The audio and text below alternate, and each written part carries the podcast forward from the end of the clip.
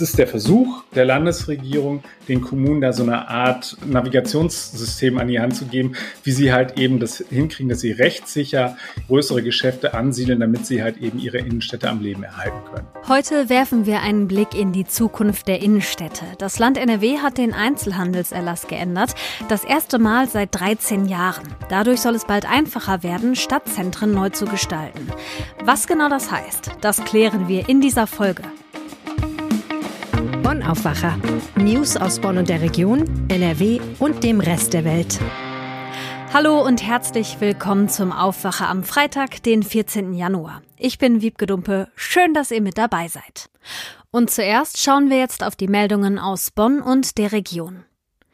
Die verkürzte Quarantäneregeln des Bund-Länder-Beschlusses vom 7. Januar gelten bereits ab heute in Bonn. Das teilte die Stadt am Donnerstag mit. Demnach gilt sowohl für Infizierte als auch für Kontaktpersonen ab sofort eine verkürzte Isolations- oder Quarantänedauer von sieben Tagen, wenn ein am siebten Tag durchgeführter PCR oder zertifizierter Antigen-Schnelltest negativ ist. Auch für Geboosterte gibt es Erleichterungen. Ermöglicht wird das frühzeitige Inkrafttreten der neuen Regeln in Bonn durch die Corona-Test- und Quarantäneverordnung des Landes NRW, die den Kommunen eigenen Handlungsspielraum lässt. Für Schülerinnen und Schüler sowie für Kinder in den Angeboten der Kinderbetreuung kann die Quarantäne als Kontaktperson bereits nach fünf Tagen durch einen PCR oder einen Antigen-Schnelltest beendet werden. Ohne Testung kann die Quarantäne nach zehn Tagen beendet werden. Geboosterte Kontaktpersonen sowie Kontaktpersonen, die sowohl geimpft als auch genesen sind, müssen nicht in Quarantäne. Auch bei doppelt geimpften und bei Genesenen wird auf eine Quarantäne als Kontaktperson verzichtet, wenn die Erkrankung oder die Impfung weniger als drei Monate zurückliegt. Die 7-Tage-Inzidenz stieg in Bonn am Donnerstag auf 396. Am Mittwoch lag sie bei 381,8.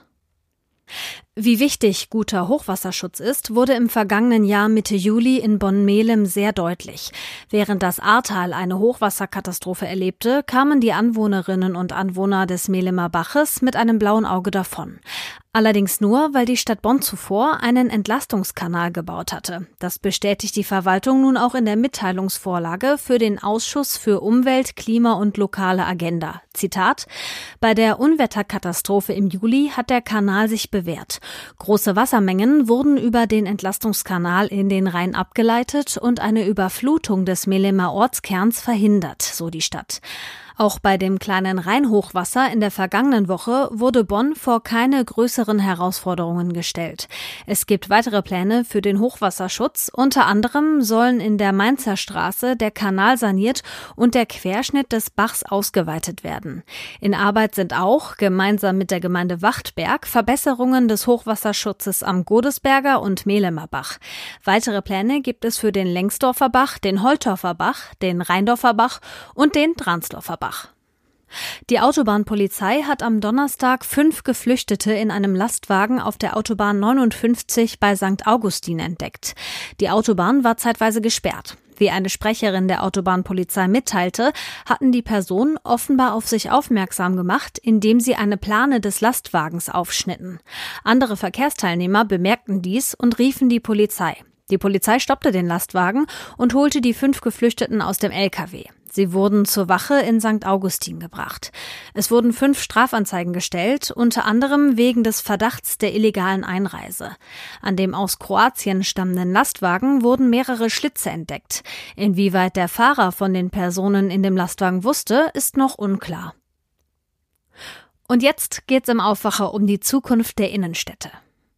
Wie sieht für euch die ideale Innenstadt aus? Wenn ich mir das so ausmalen könnte in meinem Kopf, wie mir das gefällt, dann wären zum Beispiel die Einkaufsstraßen schön breit, sie wären freundlich gestaltet, es gäbe total viele Sitzgelegenheiten, Cafés und ganz viel Grün und es gäbe auch verschiedene Läden, also so eine bunte Mischung aus sowas wie Klamottengeschäften, Supermärkten, vielleicht auch mal ein Fahrradladen oder so mittendrin in dieser Stadt. Auf jeden Fall wäre viel los, aber es wäre sehr schön dabei.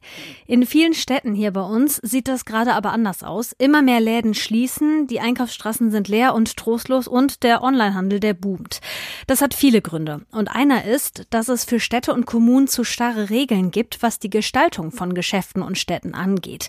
Die NRW-Landesregierung hat jetzt einen Erlass geändert, der das leichter macht. Das erste Mal seit 13 Jahren. Maximilian Plück, der Leiter unserer Landespolitikredaktion, hat sich den mal angeschaut und ist jetzt zu Gast im Aufwacher. Hi Max. Hallo, grüß dich. Das Thema ist ja schon recht komplex. Ne? Kannst du mal versuchen, uns kurz zu erklären, was genau bis jetzt das Problem war bei der Gestaltung von Stadtzentren? Also man muss sich ja immer vorstellen, wenn ich einen großen Lebensmittelmarkt versuche, möglichst innenstadtzentral anzusiedeln, dann habe ich da eine ganze Reihe von Problemen. Die Leute müssen versuchen, da irgendwie hinzukommen. Ich brauche große Parkflächen und so weiter. Und insofern hat es sich jetzt so ein bisschen herauskristallisiert, dass ja vor allem, weil die Märkte auch größer werden wollen, dass sie dann halt eben versuchen, in andere Lagen zu kommen. Und das heißt also, dass sie beispielsweise an so Randlagen kommen, sich in Gewerbegebieten ansiedeln und so weiter. Und das führt dann dazu, dass dann eben diese Innenstädte, äh, diese Zentren, diese Fußgängerzonen, so wie wir sie klassischerweise aus Klein- und Mittelstädten kennen, dass die dann halt eben ausgetrocknet werden, weil eben die Leute für die Dinge des täglichen Bedarfs eigentlich jetzt eher in andere äh, Gebiete fahren. Das lag unter anderem daran, dass es halt eben relativ schwierig ist, dort diese größeren Geschäfte anzusiedeln. Und da hat die äh, Landesregierung jetzt mit dem Einzelhandelserlass darauf reagiert und hat die Regeln dort entsprechend angepasst. Warum war das so schwierig, da so einen großen Laden hinzubauen? Die Rechtslage ist eine relativ schwierige und es gibt, sagen wir mal, grundsätzlich auch einen Streit darüber, was ein größeres Einzelhandelsgeschäft ist. Ähm, bislang hat man gesagt, wenn ich äh, nur bis 800 Quadratmetern Verkaufsfläche gehe, dann ist das relativ unkritisch. Alles, was darüber hinaus ist, das bedurfte dann beispielsweise auch besonderer Genehmigung. Das heißt sozusagen, ist die Stadt nicht mehr diejenige, die da den Hut auf hat, sondern dann bin ich dann halt eben schon auf der äh, Bezirksregierungsebene. Die müssen dann halt eben erst zustimmen. Das Ganze dauert deutlich länger. Insofern hat man gesagt, okay, was, was könnte man machen? Man könnte halt eben den Kommunen mehr Instrumente an die Hand geben. Mhm. Und zwar macht man das auf zweierlei Art und Weise. Erstens, man nimmt eben diese zusätzliche Genehmigungsinstanz raus und sagt, bis zu einer Quadratmeterzahl bei der Verkaufsfläche von 1200 können Sie jetzt halt eben diese Bezirksregierung umgehen und können dann einfach sagen, da sind Sie selbst autark und können halt eben das entscheiden. Und das andere ist halt eben dieser, wenn man sich diesen Einzelhandelserlass anschaut, das ist wie so eine Art Gebrauchsanweisung. Das heißt also einerseits kriegen Sie Tipps, wie man als Kommune ein ordentliches Einzelhandelskonzept aufbaut, was da enthalten sein muss, mit welchen Leuten man vorher gesprochen haben muss, um zu sagen, an der und der Stelle kann man halt eben das und das in meiner Gemeinde tun. Also insofern, es ist der Versuch der Landesregierung, den Kommunen da so eine Art, also wie, wie sagt es die Ministerin, so eine Art Navigationssystem an die Hand zu geben, wie sie halt eben das hinkriegen, dass sie rechtssicher größere Geschäfte ansiedeln, damit sie halt eben ihre Innenstädte am Leben erhalten können. Das ist gut, dann hat man ein Regelwerk, kann da reingucken gucken und weiß auch, dass, dass es einfach ein bisschen schneller gehen kann, gerade in so komplexen Fragen. Ich könnte mir vorstellen, dass die Einzelhandelsverbände hier in Nordrhein-Westfalen das super finden. Wie reagieren die auf die Neuerung? Also ich äh, habe mit einem Vertreter vom Handelsverband NRW gesprochen, der hat auf jeden Fall gesagt, das äh, sei eine gute Sache. Äh, wer vor allem aber in diesem Zusammenhang sich am meisten freut, das sind die Kommunen. Mhm. Also die, die kommunalen Spitzenverbände. Ich habe sowohl mit dem Städtetag gesprochen, ähm, als auch eben mit dem Städte- und Gemeindebund, der ja dann eher für die kleineren Gemeinden zuständig ist. Die sagen, das ist wunderbar und die loben insbesondere halt, dass man bei diesen Verkaufsflächen halt eben größer geworden ist. Was so ein bisschen dahinter steht, ist ja der Gedanke, dass man sagt, die Leute vor Ort wissen am besten, was nachgefragt wird vor Ort. Die Bezirksregierung, muss man ja ehrlicherweise sagen, sind da doch ein bisschen weiter weg. Andersherum muss man natürlich auch sagen, ähm, die Bezirksregierung hat natürlich auch einen etwas regionaleren Blick und äh, wenn ich irgendwo mir so ein großes Geschäft, ein Einkaufszentrum oder halt eben einen, einen großen Lebensmittelmarkt hinsetze, dann hat er natürlich auch Strahlwirkung darüber hinaus. Also dann kann es halt eben auch sein, dass er Kaufkraft aus der Nachbarstadt anzieht. Deswegen steht auch ganz klar in diesem Einzelhandelserlass drin, dass die Kommunen auch bitte sich absprechen sollen, eben mit den Gemeinden drumherum, damit es da halt eben zu keinen Fehlentwicklungen kommt. Ja, wäre ja auch irgendwie blöd, wenn dann jede kleine Stadt plötzlich ein riesen Einkaufszentrum hätte. Dann haben wir ja auch keinen besseren Effekt für alle am Ende. NRW-Bauministerin Schar Fahrenbach, die hat aber auch gesagt, dass der Bund liefern muss. Was genau meint sie damit? Also das Baurecht ist ein sehr, sehr scharfes und da sagt sie, insbesondere halt eben für die Innenstädte und für die Umwandlung von Wohnhäusern in Geschäftshäusern oder umgekehrt, damit wir halt eben so Mischformen in den Innenstädten haben, brauchen wir sogenannte Experimentierklauseln. Und das heißt, dass man eben in einigen Städten einfach versuchsweise auch mal von dem starren Baurecht, was wir haben, was halt eben sehr viele Vorgaben macht, abweichen können, um eben auszuprobieren, wie so eine Innenstadt der Zukunft aussehen kann. Ich hatte so das Gefühl, dass sie da weiter in Berlin drängeln wird, um sozusagen die Bundesregierung da nicht aus der Verantwortung zu lassen. Das zweite ist eben diese Frage nach dem Onlinehandel. Und da sagt sie, es ist halt eben eine Ungleichbehandlung. Beispielsweise gibt es natürlich einen Unterschied, wenn ich ein, ein Sortiment habe und ich habe irgendwie 33.000 Artikel, habe aber nur irgendwie einen ganz, ganz kleinen Showroom und den Rest mache ich übers Internet, dann bin ich regulatorisch viel feiner raus, als wenn ich halt eben dort ein großes Geschäft oder ein großes Kaufhaus habe und auch 33.000 Artikel auf dieser Verkaufsfläche anbiete. Und da sagt sie, das ist halt eben eine Wettbewerbsverzerrung. Und da müsse man eben dahin kommen, dass man da so eine Art Waffengleichheit am Ende des Tages hinbekommt. Auch das ist eine Sache, die der Bund regeln muss und das kann eben das Land nicht machen. Und äh, deswegen sagt sie, wir haben unsere Hausaufgaben gemacht, jetzt muss Berlin liefern. Was ist denn so deine persönliche Meinung dazu? Meinst du, durch diesen Erlass und durch diesen ganzen Anstoß jetzt auch von ihr tut sich wirklich was? Reicht sowas? Also ich glaube, es ist ein erster Schritt, aber am Ende des Tages ist es halt eben auch die Frage, was tun wir Verbraucher? Wenn wir einfach immer weiter im Internet Internet kaufen und kaufen und kaufen und sagen irgendwie, das ist uns völlig egal, was bei uns in den Innenstädten passiert, dann sind die halt eben am Ende des Tages auch chancenlos. Wir müssen schon irgendwie gucken, dass wir dahin kommen, dass die Innenstädte attraktiv bleiben und dass wir auch Bock haben, dahin zu gehen und uns dort aufzuhalten. Das stimmt. NRW hat den Einzelhandelserlass geändert, um die Innenstädte in Zukunft anders zu gestalten. Maximilian Plück hat uns den Blick in die Zukunft, ich sag mal zumindest angedeutet. Danke dir, Max. Sehr gerne. Ich bin in so einem kleinen Dorf aufgewachsen. Das war so eine knappe Dreiviertelstunde entfernt von der niederländischen Grenze. Und in knapp zwei Stunden waren wir an der Nordsee. Deswegen war ich früher relativ oft da. Und genauso gerne wie wir in die Niederlande fahren, kommen die Menschen von da auch zu uns nach NRW. Zum Beispiel zum Shoppen oder für Ausflüge oder so. Und seit einiger Zeit haben vor allem junge Menschen aus den Niederlanden noch einen weiteren Grund hierher zu kommen. Das Impfen. Mein Kollege Christian Schwertfeger aus dem NRW-Ressort hat recherchiert, warum die Impfung in Deutschland für Sie so interessant ist. Hi Christian. Hi. Warum wollen sich so viele hier impfen lassen? Läuft die Terminvergabe in den Niederlanden anders? Ähm, ja, die läuft anders. Und zwar geht es vor allen Dingen um die äh, sogenannten Booster-Impfungen. Einfach gesagt, in Holland läuft es von alt nach jung. Ähnlich war es ja auch bei den Impfungen bei uns in Deutschland, ich weiß jetzt nicht mehr wann, vor zwei Jahren oder letztes Jahr, ne, als es mit den Impfungen bei uns anfing, da waren auch erst die älteren Menschen betroffen. Ja, und deswegen kommen jüngere Menschen, beziehungsweise Menschen, die noch nicht in der Reihenfolge sind, nach NRW rüber und wollen sich hier boostern lassen. Ich gehe jetzt mal davon aus, dass das besonders die Städte nahe der Grenze betrifft, also zum Beispiel Kleve oder Gronau, die für die Niederländer attraktiv sind, um eine Impfung zu bekommen, oder? Genau, Aachen, äh, die Kreise um den Kreis um Aachen herum, äh, den Kreis Borken vor allen Dingen mit der Stadt Gronau, aber auch der Kleber Raum ist immer wieder mal, ich sage jetzt mal, niederländischen Impftourismus äh, betroffen. Was haben dir denn die Kreise so berichtet? Gab es da große Anstürme? Ja, äh, besonders gravierend war es äh, in der Vorweihnachtszeit und äh, in der Ferienzeit. Viele wollten in den Skiurlaub fahren, weiter nach Österreich und brauchten da, dafür den entsprechenden Booster. Die sind dann hier halt rübergekommen, aber äh, auch nach wie vor kommen sie weiter hierhin. In Borken steht am 18, vom 18. bis zum 20. Januar wieder äh, ein großer Impftag an, äh, wo man keinen Termin braucht. Und genau darauf haben es die Holländer abgesehen. Sie kommen zu diesen großen Impfungen ohne Termine. Was sagt denn das NRW-Gesundheitsministerium dazu? Ist das überhaupt erlaubt? Ja, also die tolerieren das eher. eher. Also eigentlich gibt es da strikte Regeln, wer sich impfen darf und wer nicht von den Niederländern. Äh, die Stadt Aachen ist auch an die Landesregierung herangetreten, deswegen, weil sie auch nicht so ganz genau wussten, wie sie damit umgehen sollten.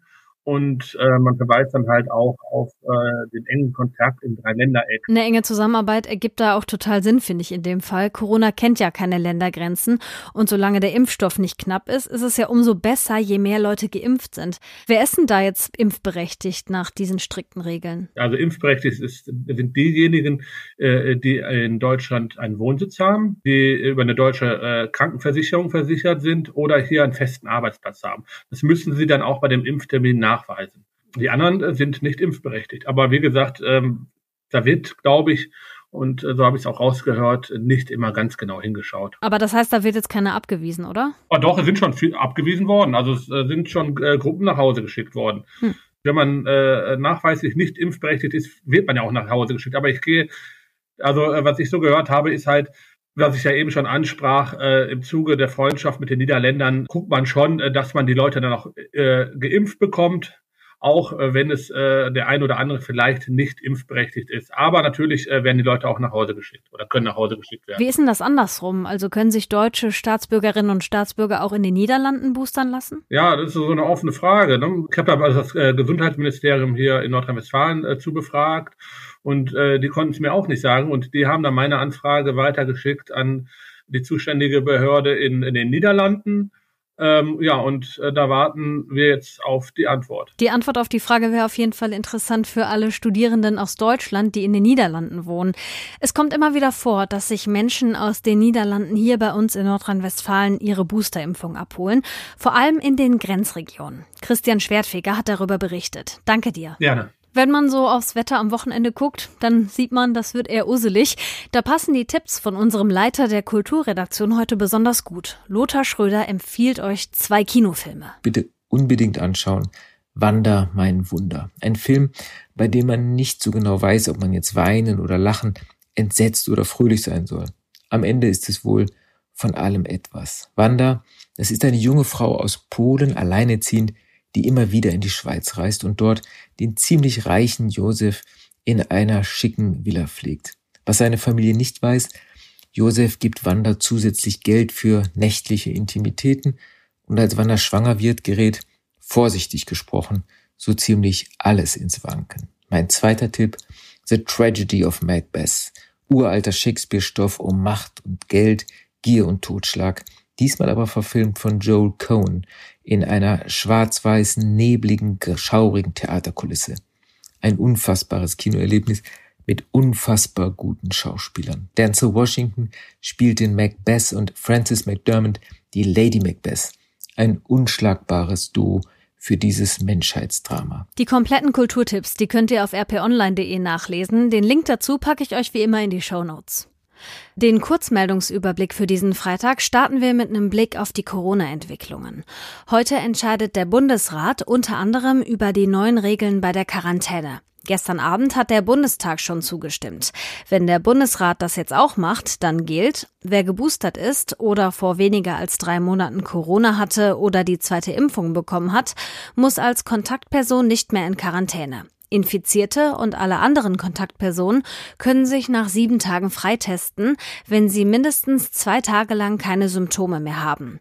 Umsetzen müssen diese Regel die Bundesländer.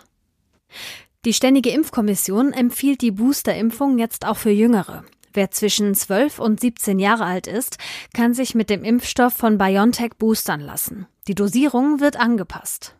In London steht heute das Urteil gegen einen Menschenschmuggler an. Im Oktober 2019 wurden in einem Lkw-Anhänger nahe Essex die Leichen von 39 Menschen aus Vietnam gefunden. Der 28-jährige Angeklagte hat zugegeben, Teil einer Schleuserbande zu sein.